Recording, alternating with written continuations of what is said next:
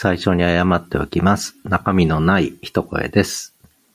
えーリスンに辞書機能がついて、文字起こしの置換機能置き換えが登録できるようになったんですね。で、声日記界隈をリードしてきた小田陣さん。えーこれまで小田陣と漢字で変換されてたのが、この辞書登録によってこの小田陣が消えてなくなるということで、えー、カイさんが Discord でさよなら小田陣とつぶやいていたのを見たんですが、その後に今度は有料エピソードがリリースされまして、そうするとこれはお駄賃ですね。お駄賃、投げ銭お駄賃。えーということで、さよなら小田陣、こんにちは odachin という一声。